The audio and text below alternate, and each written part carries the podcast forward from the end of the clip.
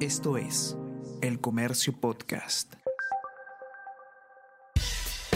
Buenos días, mi nombre es Soine Díaz, periodista del Comercio, y estas son las cinco noticias más importantes de hoy, martes 15 de marzo. Fiscalía allana departamento de sobrinos de Pedro Castillo. La fiscal Luz Taquire Reynoso allanó ayer el departamento que habitaban los sobrinos del presidente Pedro Castillo en el distrito de Magdalena como parte de las investigaciones por la presunta existencia de una mafia que opera en el Ministerio de Transportes y Comunicaciones. En la diligencia se incautaron discos duros del edificio, además se ha lacrado el inmueble según fuentes de El Comercio.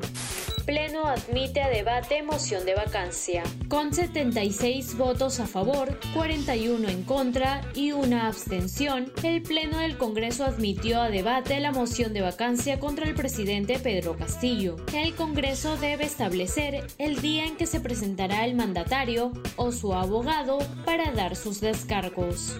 Pacheco no se presentó ante Fiscalía de Lavado de Activos. Fuentes de El Comercio indicaron que la Fiscalía de De Activos levantó un acta de inconcurrencia debido a que Bruno Pacheco, ex secretario general de la presidencia, no asistió a citación. Las mismas fuentes refieren que esta inasistencia se tomará en cuenta a la hora de evaluar la conducta procesal de Pacheco devaluación del dólar supera el 7% en lo que va del año. En lo que va de este año, el tipo de cambio registra una devaluación frente al sol de 7,7%, explicado principalmente por el cambio en el comportamiento de los agentes económicos a nivel regional. El sol peruano, el peso chileno y el peso colombiano, que subieron castigadas durante el 2021, se recuperaron a la luz de los resultados positivos de sus economías.